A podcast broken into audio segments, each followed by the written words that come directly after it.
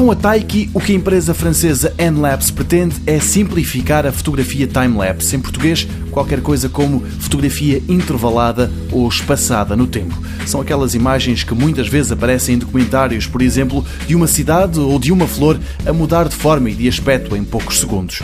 E para a captura desse tipo de imagens, a N-Labs pretende quase deixar o fotógrafo de fora da equação vem com um pequeno painel solar de 4 watts e meio que lhe dá a energia que precisa, vem também com conectividade sem fios e por fim com um par de lentes.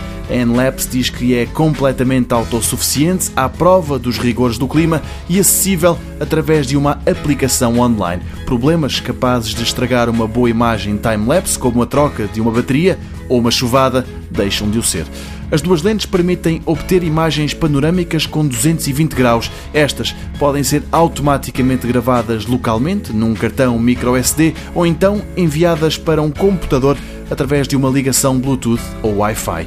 Isto na versão mais básica, porque a Taiki Pro tem ainda GPS e suporta cartões 3G. A mais barata vai rondar os 750 euros, a mais cara os 900. Ambas devem ser postas à venda no próximo mês.